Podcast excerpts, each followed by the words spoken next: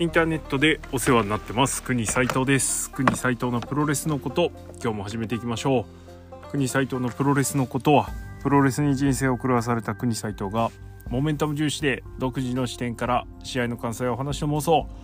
プロレス界の情報なんかを垂れ流すザ・ベストプロレスポッドキャストソファーです。はいということでいよいよですね。本日大晦日。2022年。締めくくりの日がやってまいりました、えー、最後の最後滑り込みで、えー、更新させていただきますわ。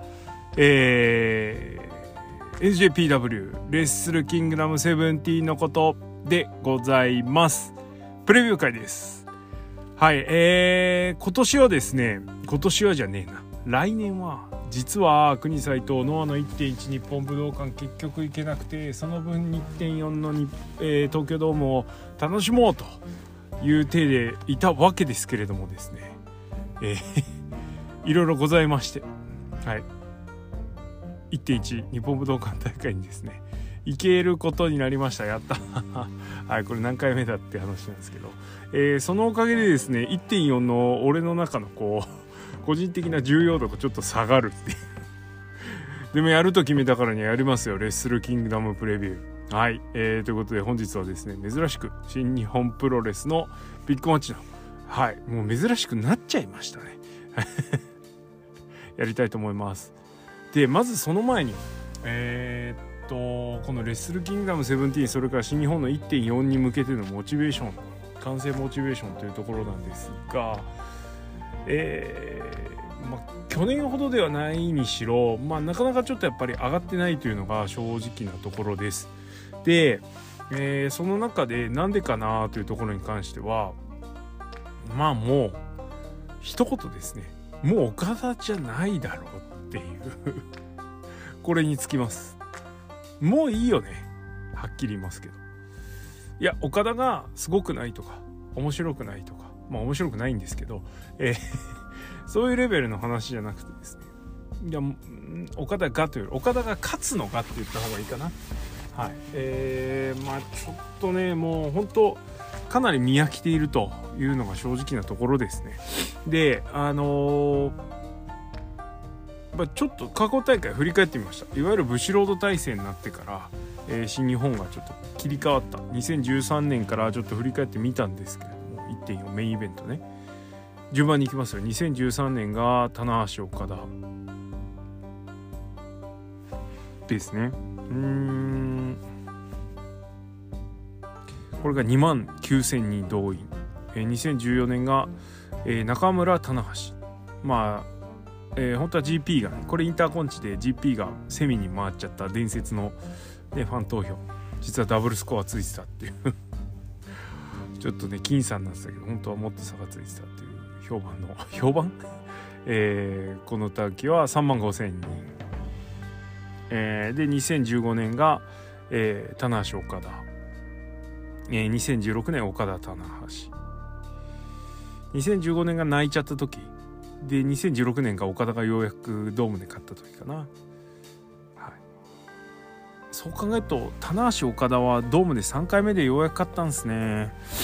うん。はい。で2017年。もうこれは伝説ですね。岡田オメガ。これが2万6000人。この時ですら2万6000人ですよ。で2018年。岡田内藤で3万4000人。この時は内藤勝つだろうと思ってたんですけどね。勝たなかったですね。硬い。翌年2019年はオメガ棚橋で棚橋が勝って3万8000人。だいぶ来てましたねこの時。そして、えー、2020年の1.4ここから1.41.5、えー、ダブル開催なんですけどもこの1.4が4万人超えで、えー、岡田いぶしが行われました。国斎藤的にはこの岡田いぶしいぶしが負けを見届けた瞬間ですね。いぶし勝ってたらちょっと変わってたかもしれないですけど岡田が勝った瞬間にですねあの隣の後楽園ホールに向かって全速力でダッシュをしてですね。はい。あの塩崎清宮それから杉浦北宮を見に行くという、はい、ことがありました懐かしいなえー、同じく2020年の1.5は3万人動員で岡田内藤でした。はいえー、ここで、えー、内藤が勝ったんだけれども健太に乱入されてデハポンできずと。ということでここでねもうだいぶしんどい思いしてるんですね内藤はね。あここあの反発期ありましたねかなりねはいえー、そこから2021年の1.4は内藤いぶしで内藤がいぶしにお渡し。で、えー、同じく1.5はいぶし J で、えー、いぶしが勝つと。この試合面白かったですね。はい、えー、ここでもうコロナ禍入っちゃってたのでえー、っと1.4が1万2000人1.5は7000人か。寂しいね。その後、えー、2022年も1.41.5今年ですね。岡田高木1万2000人岡田オスプレイで6000人寂しい、えー、で今年が来年が、えー、岡田ホワイト J ホワイトでどうなりますやらと。全13大会のうちですね岡田が10試合メインを務めてます。6勝4敗。棚橋が5試合4勝1敗。内藤が3試合1勝2敗。いぶしが3試合2勝1敗と。いう形になっております。まあ、それ以外の方たちも務めましたがまあおまけオスプレイとかね J とかいますけど。はいそんな感じでございました。いやもういいよね。なんだろう50周年イヤーを岡田でやる。でケツまで岡田に見させるんだっていうところと今回猪木追悼興行ということもありますから。はい「てんてんてん」ということでプレビューいきましょう。はい。もうねもういいよなほんとな。はいえー、ということでレスルキングダム17ちょっと盛り下がっちゃいましたけれども。岡田ファンの方すいません。えまた岡田ファンを国えプゴト失ったのか。まあいいや。はいえー、っとレスルキングダム17は、えー、本戦前に3試合エキシビジョン、えー、大岩とオリック・ボルチそしてニュージャパンランボそれからアントニオ猪木メモリアル6人宅町があります。アントニオ猪木追悼大会レッスルキングダム17 in 東京ドーム闘魂を永遠につってんのに、えー、開始前にメモリアル6人タッグが行われると。しかもメンツがわけわかんない。永田裕二小島聡真壁闘技 VS タイガーマスク杉稔藤波辰巳。まあこういうところですよね。あのー、本気で猪木の追悼大会にする気がないのがビンビンに出てる。まあ本当名前だけ貸してくださいって感じですね。もしくはもしくは渋々やってる感ねだから気持ち悪いっつってんですよ。本当に。はい。ねよどうせだったらねもうそんなん掲げなくていいんですよ。いいじゃん。もしくはさせめて第一試合に入れろよメモリアルマッチと思うんですけどね。なんかな。はいはいって感じですけど。はい。えー、文句あげるとねちょっときりなくなっちゃうんで、えー、本戦の方に切り替えていきましょう、えー、詳しい試合のプレビューに関してはもう青い V がアップされてますので是非そちらをご覧いただいて国斎藤がどっちにベットするか。はい、えー、お話していきたいと思います、えー、第1試合 IWGP ジュニアタック選手権、えー、チャンピオンフランシスコ・アキラ TJPVS リオ・ラッシュ・ヨー、はい。えー、こちらはチャンピオンチームの防衛にベットしたいと思います、えー、リオラッシュよ、えー、新しい顔にするにはいいかもしれないんですけれども、えー、確かな実力がある人たちが、えー、勝ってですね、はい、あのしっかりとしたところを見せて勝つというところが重要なんじゃないかなと思います。要リオラッシュの完成度が低いとか人気がどうとかっていうところよりもとにかくとにかくですよ正しいレスリングスキルを持った人たちがえ正しい評価をされてほしい、えー、その一心ですね。はい。えー、本当にこのジュニアタッグ市場でも屈指の好チームだと思いますからフランシスコ・アキラ TGP ぜひ防衛して、はい、いい年明けを迎えてもらいたいななんて思うわけです。お次第2試合。IWGP 女子選手権試合、えー、チャンピオン、えー、カイリ VS チャレンジャーが中野タムと。えー、なんでチャレンジャーが中野タムになったかもよくわからないです、えー、それから IWGP 女子というタイトルの争い方もまあまだ明確にはなってないかなとそういう意味でまだ帰りが防衛して道を作っていった方がいいのかななんていうふうに思います。えー、巷で噂されているサーシャ・バンクスここで出てくるか否かというところですね。第2でサプライズに使うにはサーシャ・バンクス大物すぎませんか？なんかね噂じゃジェリコよりギャラ高いらしいですからね。まあそりゃそうだ。はい、えー、第3試合 IWGP タッグ選手権。チャンピオン FTR キャッシュウィラダックスアウド VS チャレンジャー吉橋後藤と、えー、なります。ここはちょっと第1試合とは別の切り口になってしまいます。FTR は非常にえー、まあ本当世界屈指のタッグチームだと思うんですけれどもそれを相手にもう100%乗っかる形でも構わないから毘沙門に勝ってもらいたいと思ってます、えー、やはり継続参戦しない人たちがベルトを持っていることはあの良くない。しかも、えー、にわかに新日本プロレスのタッグチーム戦線が盛り上げられそうな雰囲気になってきてるっぽい。のでいやこれやってほしいですね。はい毘沙門頑張れって感じです。めっちゃ毘沙門応援します。第4試合、えー、NJP ワールド認定 TBO 座決定トーナメント決勝戦ということで、えー、成田蓮とザック・セバージュニアで争われます。正直、えー、ザックにえー、何でもいいから、えー、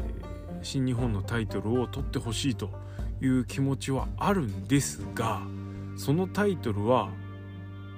これじゃないだろうと。テレビ王座じゃないよね。って思うんですね。やっぱりザック・セイバージュニアには IWGP と名の付くタイトルシングルタイトルを取ってもらいたいし今 IWGP と名の付くシングルタイトルは IWGP US ヘビーか。IWGP 世界ヘビーしかありませんので。となればねもう世界ヘビやっぱ行ってほしいんですよね。となるとですよ、はい、この王座はいらない。そしてこの王座をより必要としているのは成田蓮でしょう。ということで成田蓮にベットしたいというふうに思います。えー、成田蓮に関しては、えー、柴田勝頼のねオマージュだとか、えー、コピーだとかって言われますけれども。まあその辺の詳しい話はですね。えー、真夜中のハーリーレイスの柴田会を聞いてもらえば保管できるかなというふうに思います、えー、これからの成田次第というところが結論っぽいです。まあ実質柴田勝頼の忘れがたみかっこ意味深、えー、となりますのではい、えー、成田連頑張ってもらいたいというふうに思います。第5試合ネバー無差別級選手権、えー、チャンピオンザ・マシンガンカール・アンダーソン VS チャレンジャータマトンガいやーえー、玉取れ以上。第6試合、えー、武藤敬司新日本プロレスラストマッチですね、えー、予想とはちょっと外れちゃいましたが、えー、海野翔太棚橋宏武藤敬司 VS 武士真田内藤哲也ということになりましたえこの試合もですね見どころは棚橋宏のポッドキャストオフで語られているんですけどオフィシャルメディア強いなやっぱなあの内藤が武藤とどう対峙するかっていうところがすごく注目ポイントになりましたのでぜひ聞いてください。はいえー、武藤刑事から、えー、引き継いでる棚橋が何らかのものは引き継いでると思います。海の正体何かを残すのかどうかっていうところもちょっと気になるところでありますね。はいえー、個人的には清宮海斗にまるっと渡してるんで何も渡さないでほしいっていうのが正直なところです。はい、お次第7試合 IWGP ジュニアヘビー級選手権 4way マッチ、えー、チャンピオン石森大志。VS 高橋ロム、えー、ミスマスエル・デスペラードマスターと。4way マッチです。えー、石森は2度目の防衛戦で、えー、この試合は、えー、チャンピオンが直接負けなくても王座陥落になる試合と。いう形です。個人的に石森大治は第92代ということで。はい。あの国斎藤のね国と同じですからちょっと頑張ってもらいたいななんて。どういう思い入れ？はい。というふうに思っております。えっと、まあ、ぶっちゃけですね、この IWGP ジュニアヘビー級選手権は、えー、本当は櫛田がどっかで絡んでくるはずだったんだけど、まあ、おそらくおじゃんになってしまってここまで引っ張る結果になってしまったという形だったんですが、えー、G1 後に関しては、えー、この4人が 4A をやるという前提でしっかり盛り上げて、えー、ましたね、はい、なんで結構期待値は高いです。前回ドームの 4A といえば、えー、櫛田オスプレイスカルヒロムというマッチアップがありました。この試合がかなり面白かったんで、えー、4way ということでなんだよ 4way かよっていうする向きもあると思うんですが逆に言うとですねあのすごく見やすくて、えー、とっつきやすい面白い試合をしてくれれば跳ねる可能性がある。ベストバウトとかねマッチョオブザナイトは望むことできないとは思いますけれどもただねあのこの4人、まあ、デスペラードいますけど、まあ、もういいっしょ別にね。あの日本人選手4人で 4way やって面白い試合やりきったらちょっとですねすごいんじゃないと思います。うん。新日本のジュニア戦線って他団体を圧倒的に突き放してると思うんですね。ぶっちゃけヘビー級戦線よりもジュニアヘビー級戦線の方がそのカテゴリーの差としてはあの他団体に大きく差をつけてると思ってます。まあその中で外国人選手に頼らないでこれだけのあのビッグマッチに仕立て上げた、えー、セミ前ですからね。まあ一応次とその次はダブルメインイベントになってるんで扱いとしてはセミファイナルっていうふうに言ってもいいかもしれないんですけれども、なんでまああのー、そうですね。試合内容への期待値という面では非常に高いものがあります、えー、誰が勝ってもぶっちゃけいいと思います、あ、ただまあもう数字の語呂合わせでクリセントは石森大臣にベットします。やっぱねチャンピオン 4A 受けちゃダメだと思うよ。受けチャンピオンが 4A を受けざるを得ない状況にもうちょっと持っていかないとこんなフリーなタイトルマッチ受けちゃダメだよチャンピオン。はい。えー、第8試合ダブルメインイベント1時ということで、えー、これはレックプレゼンツなんですね。IWGP USAB 級選手権チャンピオンウィロースプレイ VS チャレンジャーケニー・オメガ。もうこの試合はねあのかつてはロサンゼルスのなんかねちょっと治安の悪いところにある体育館で行われたで PWG で行われた試合がついに東京ドームの形上とはいえメインイベントですから、はい、すごいですよね。ウィロースプレーケニー・オメがいよいよ日本マット東京ドームで実現と。いうことになります、まあ、新日本で実現するのは初ですしお互いヘビーというねカテゴリーになって、まあ、当然周りの人は見る目も違いますわな。ジュニアでとヘビーじゃん。そんな状況で行われるこの試合は間違いなくですねあの今年一発目頭の試合にして今年のベストバウトを取る可能性すらあるというカードになります。オスプレイは、えー、今年の G1 クライマックスで今年今年って言って来年だねついつい今年って言っちゃうオスプレイは今年の G1 クライマックスで、えー、ケニー・オメガを想起させるムーブも出したりしましたが、まあ、あれは挑発とかあまあ匂わせということにしといていただいてですね是非この試合では一切そういうムーブは出さないでもらいたいというのが正直なところですね。あの掟破りっていうのはこう、まあ、盛り上がりポイントではあるんですけれどもウィル・オスプレイがケニー・オメガを上回る存在であることを証明するためにはケニー・オメガのムーブは一切してはいけないと思う。うん、そういうふうに思ってます。まあなんでオスプレイ今後のこともそれから今まで積み上げてきたことを考えるとオスプレイに勝ってほしいとは思いますが世界観の広がりという意味ではケニー・オメガに勝ってほしくもあるこれまたですね FTR とは逆で、ね、ケニーが IWGP US 王者をまた持つっていうことは、うん、逆に言うとこの IWGPUS ヘビーっていうタイトルの価値を上げることにもなるのかななんていうふうには思います。ただここでオスプレイ負けさせちゃうのはねちょっと泣くねって思うのでまあベットするとしたらオスプレイの勝ちにベットかな。でケニーのムーブは一切出さないと。いうのが結構ハードル高めの条件になります。はい。こんな感じ。まあもう内容はねもう言うものないっしょ。ケニーがちょっと悪者感出してね嫌なやつ感出してきてますからオスプレイの方に声援がいくといいけれども果たしてどうなる NJPW ユニバースこんな感じかな。はい。そして第9試合ダブルメインイベント2ということで IWGP 世界ヘビー級選手権試合です、えー、チャンピオン J ホワイト。VS 岡田和親 G1 クライマックス優勝者ですね。えもう G1 の優勝者がどうこうとか、えー、岡田がどうこうとかっていうジンクスは置いといてですね。この試合が、えー、ちょっと冒頭にも言いましたけど猪木の追悼大会となります。猪木の追悼大会ですよ。アントニオ猪木ですここで岡田が勝つのは猪木イズムじゃないと思うんだよねほんと何度もあのツイートでも言ってるしおそらくこのプゴトでも言ってるし特納ではえぐめに言ってますけどいや岡田と猪木接点ないじゃん。で全然接点のない J が123だーとかって言ってるのと岡田がねなんかこう猪木のことをなんか思う発言をしてるのとだと重みが違うじゃん。なんか岡田は重み出そうとしてるけどいやいやいや特にあんまないじゃないですかみたいな。で J は全然接点ないからだーやってもああみたいな。こいつやってるよみたいな感じで見てられる。いう感じなんですよね。なんでその ちょっと違和感という点で、えー、J ホワイトの方が、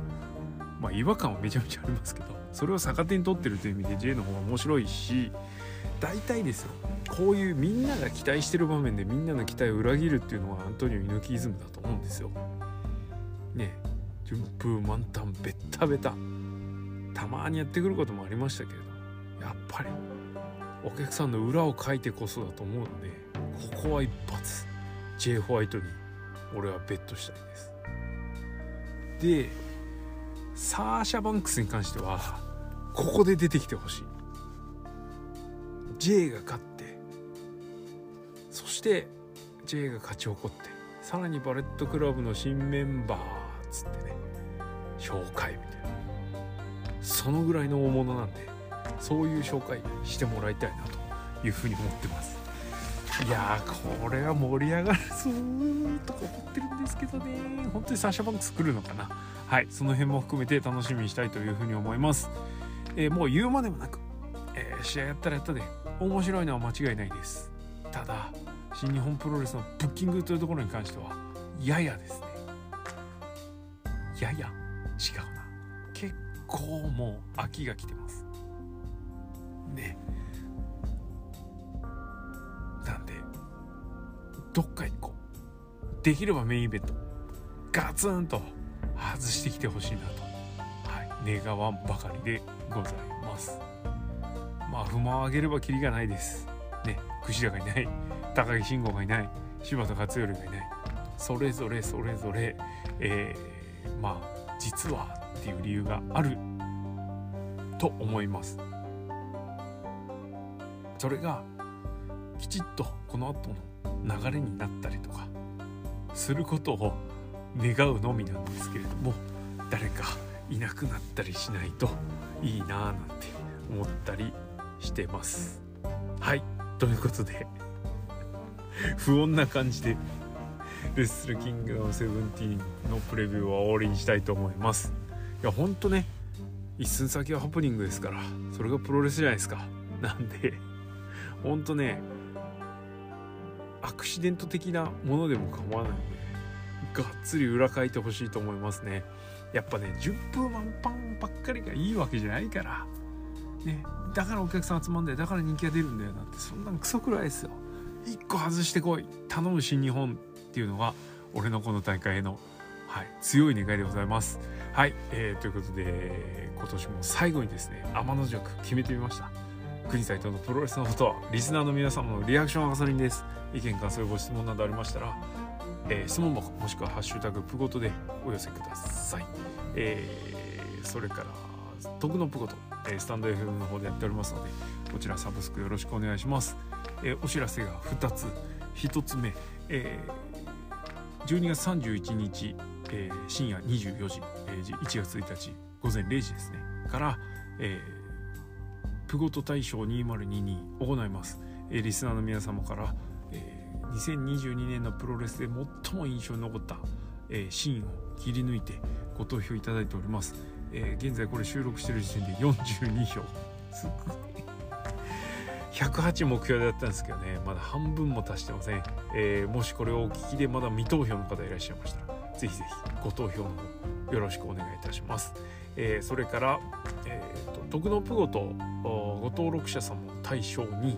えー、ツイッターの方でツイッターサークルを、えー、始めてみました、えー、現在徳のプゴトに登録してる方の半分ぐらいしかちょっと引っ張り出せてないです、えー、もしですねあの登録してるのに、えー、呼ばれてないよっていう人もうテストツイートは1回してますからあのもしそれ見れてない方は、えー、DM もしくはリプでお声かけください、えー、その際にスタンド FM で登録してる名前教えていただけると助かります。はい。ということでこの2つ是非ともよろしくお願いいたします。それでは2022年今年も1年、えー、プゴと並びに国際と、えー、リスナーの皆様にインターネットで本当にお世話になりました。2023年もまたよろしくお願いします。ということで今日はこの辺でおしまいありがとうございました。良いお年を。